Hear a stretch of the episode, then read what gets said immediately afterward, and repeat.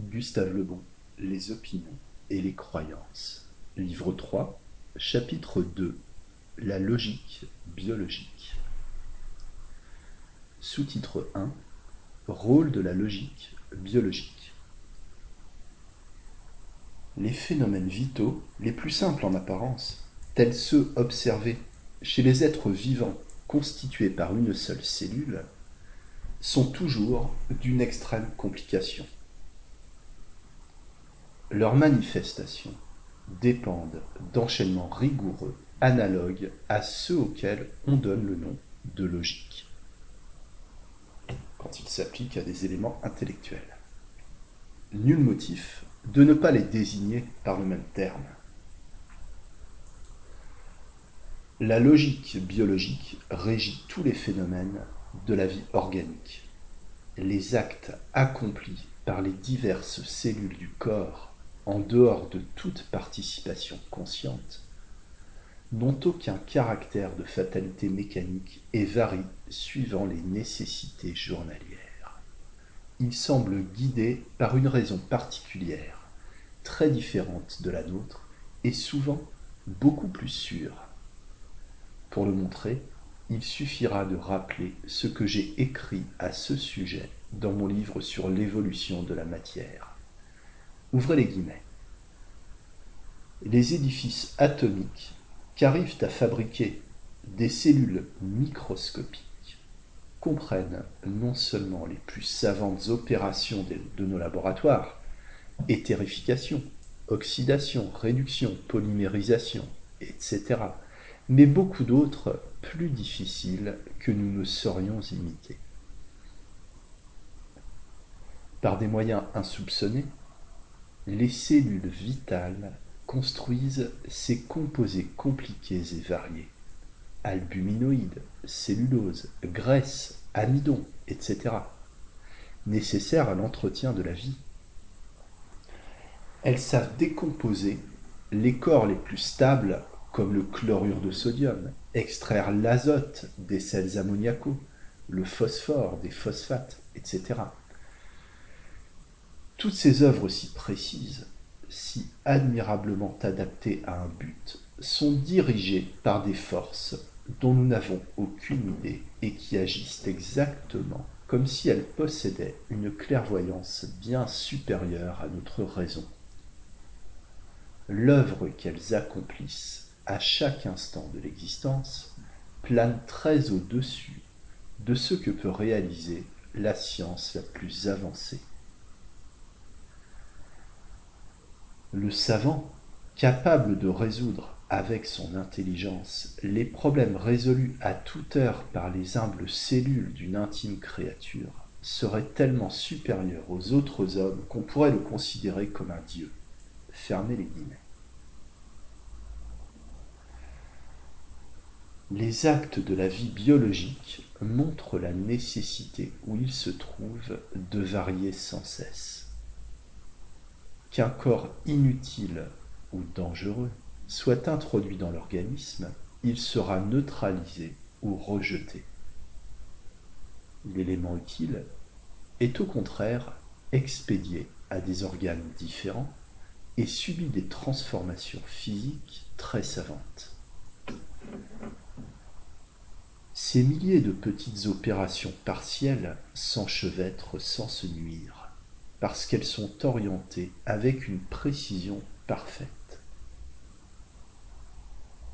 Dès que la rigoureuse logique directrice des centres nerveux s'arrête, c'est la mort.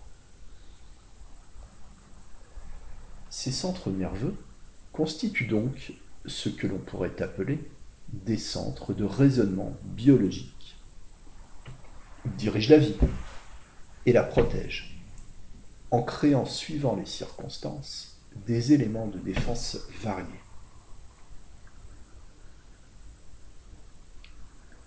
Comme le dit très justement le docteur Bonnier, ouvrez les guillemets, mieux qu'aucun physiologiste, aucun médecin, ils savent ce qui convient à l'organe malade. Réveiller leur torpeur quand elle se produit est le seul rôle possible de la science la plus avancée. Fermez les guillemets. Lorsqu'une cellule évolue vers une certaine forme, lorsque l'animal régénère entièrement un organe amputé avec nerfs, muscles et vaisseaux, nous constatons que la logique biologique crée pour ces accidents imprévus une série de phénomènes qu'aucun effort de la logique rationnelle ne saurait imiter ni même comprendre. C'est encore la logique biologique qui enseigne à l'oiseau le mécanisme du vol et comment il doit le modifier suivant les circonstances. De longs siècles furent nécessaires à l'homme pour que sa logique rationnelle lui permît de limiter un peu.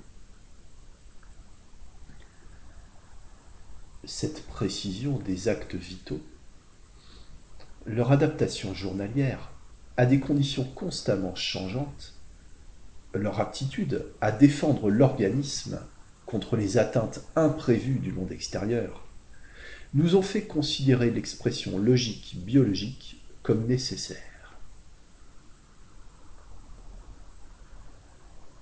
La logique biologique règle la durée de l'individu et celle de l'espèce à laquelle il appartient. La vie individuelle est très éphémère. Celle de l'espèce est beaucoup plus longue, mais pas éternelle. Puisqu'aucune des espèces géologiques dont nous retrouvons les débris n'a subsisté jusqu'à nos jours, elles furent précédées et suivies par d'autres de durée également limitée.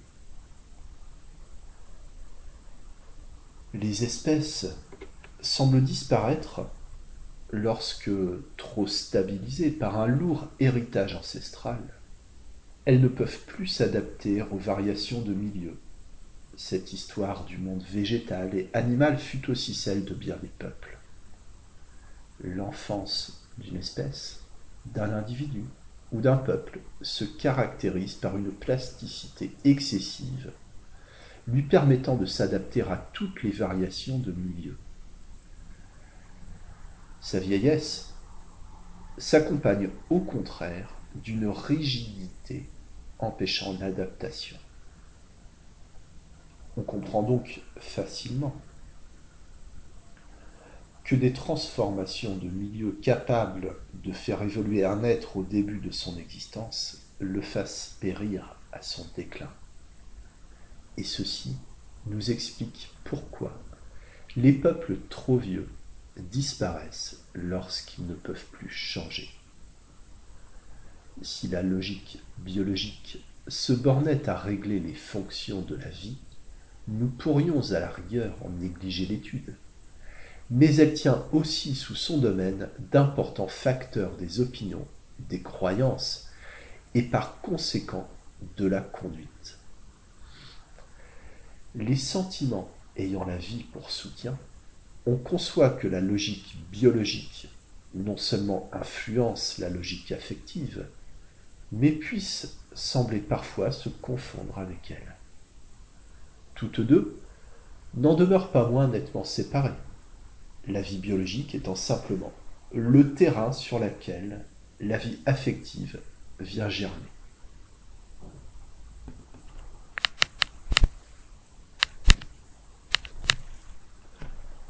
Note de bas de page. L'adaptation constante à des éléments toujours variables, la précision des méthodes employées par les organes agissant sous l'influence de la logique biologique sont nettement marquées dans le tableau suivant du docteur Artaud, que je résume un peu, de la lutte de l'organisme contre les microbes. Deux armées sont en présence, l'une dans son enceinte fortifiée, l'organisme, l'autre qui vient l'investir, bactéries, etc.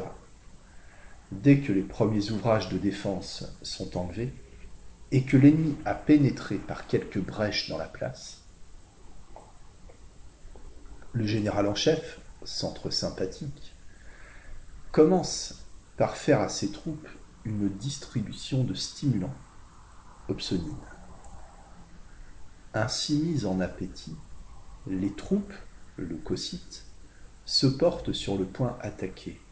C'est alors que le combat au corps à corps, la destruction des envahisseurs, dont les cadavres sont dévorés sur place, phagocytose, le général organise alors la défense territoriale en dispersant ses vétérans aguerris et avertis qui, réduisant à néant toute tentative nouvelle de cet ennemi connu,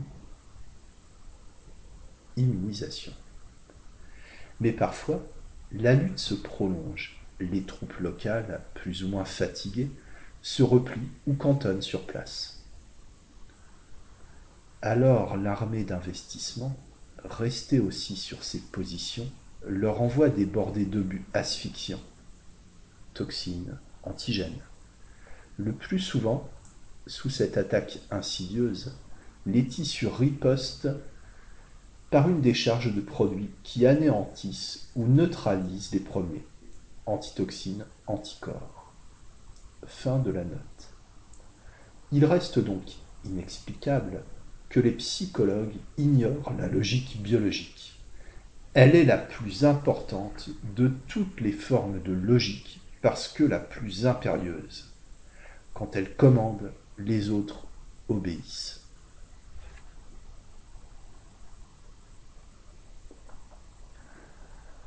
Sous-titre 2 La logique biologique et les instincts. Les différences des logiques biologiques et affectives sont révélées encore par l'étude des phénomènes variés, confondus habituellement sous le nom d'instinct. Bergson a raison de séparer l'instinct de l'intelligence, mais il n'a que partiellement raison. Une foule d'instincts sont des habitudes intellectuelles ou affectives accumulées par l'hérédité. Pour les phénomènes biologiques, non seulement les plus simples, comme la faim et l'amour, mais encore ceux fort compliqués observés chez les insectes, la séparation avec l'intelligence semble complète. L'étude de certaines formes d'instinct est extrêmement difficile. Pour y jeter quelques lumières, il faut délaisser toutes les idées de la psychologie classique. On doit admettre, en effet, que par des procédés inconnus, mais indéniables, puisque nous les constatons, les créatures les plus inférieures peuvent agir dans certains cas comme le ferait l'homme guidé par une raison très haute. Et cette raison n'apparaît pas seulement chez des êtres relativement élevés, tels que les insectes, mais dans un organisme aussi primitif que celui de ces monocellulaires sans sexe et sans forme, qui marquent l'aurore de la vie. Une amibe, c'est-à-dire un simple globule de protoplasma formé lui-même de granulations vivantes, voulant s'emparer d'une proie, exécute des actes adaptés au but à remplir, et variant suivant les circonstances, comme si cette ébauche d'être pouvait effectuer certains raisonnements. En constatant les soins minutieux pris par certains insectes pour protéger les œufs d'où sortiront les larves d'une forme très différente de la leur, et que le plus souvent ils ne verront jamais, Darwin déclarait, ouvrez les guillemets, il est infructueux de spéculer sur ce sujet, fermez les guillemets. Les lois de la logique biologique demeurent incompréhensibles assurément. Mais nous devons soigneusement en constater les effets pour montrer qu'ils ne sont nullement conditionnés par cette sorte de force aveugle à laquelle on applique le terme d'instinct. Rien de plus clairvoyant, au contraire, que les enchaînements de la logique biologique. Son mécanisme reste ignoré, mais le sens de son effort est accessible il a toujours pour but de créer chez l'individu les moyens nécessaires, soit à sa perpétuité par reproduction, soit à son adaptation aux conditions extérieures. Ces moyens sont d'une ingéniosité qui nous dépasse. De nombreux naturalistes, Blanchard, Fabre, etc., ont montré la perfection des actes des insectes, comme aussi leur discernement et leur aptitude à changer de conduite avec les circonstances. Ils savent, par exemple, modifier la qualité des matières alimentaires préparées pour leurs larves, suivant qu'elles doivent être mâles ou femelles. Certains insectes, nullement carnivores, mais dont les larves ne peuvent se nourrir que de proies vivantes, les paralysent de façon qu'elles puissent attendre sans se décomposer l'éclosion des êtres qui les dévoreront. Déterminer une paralysie semblable serait une opération difficile pour un anatomiste exercé. Elle n'embarrasse cependant jamais l'insecte. Il sait attaquer les seuls coléoptères dont les centres nerveux moteurs soient rapprochés jusqu'à se toucher, ce qui permet de provoquer la paralysie d'un seul coup d'aiguillon. Parmi le nombre immense des coléoptères, deux groupes seulement, les charançons et les buprestes, remplissent ces conditions. Fabre reconnaît qu'à l'instinct général de l'insecte le dirigeant dans les actes immuables de son espèce se superpose quelque chose de conscient et de perfectible par l'expérience. N'osant appeler cette aptitude rudimentaire intelligence, titre trop élevé pour elle, je l'appellerai, dit-il, discernement. Ce que Fabre qualifie de discernement produit des résultats qu'atteindrait bien difficilement le savant le plus habile. Aussi est-il obligé de conclure que l'insecte nous émerveille et nous épouvante par sa haute lucidité. De nombreux faits de même ordre, observés chez les fourmis et les abeilles par un savant académicien, Gaston Bonnier, l'ont conduit à attribuer aux insectes une faculté appelée par lui le raisonnement collectif.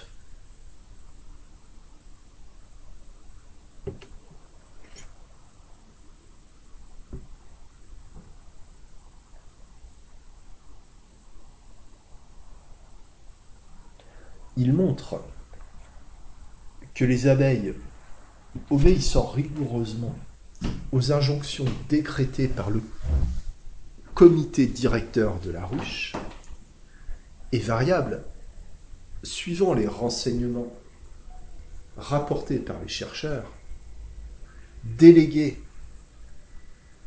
tous les matins dans les environs, partis de la ruche avec tel ou tel ordre, l'insecte exécute ponctuellement. Si par exemple le comité l'envoie chercher de l'eau dans un bassin, vainement répondrait-on à côté, répandrait-on à côté des gouttes de sirop ou de miel, l'insecte ne touchera pas. Ceux préposés à la récolte du nectar ne s'occuperont pas de recueillir le pollen, etc. L'organisation sociale de ces petits êtres est rigoureusement réglée. Une ruche, dit le même auteur, ouvrez les guillemets, offre un exemple parfait de la constitution égalitaire du socialisme d'État. Ni amour, ni dévouement, ni pitié, ni charité.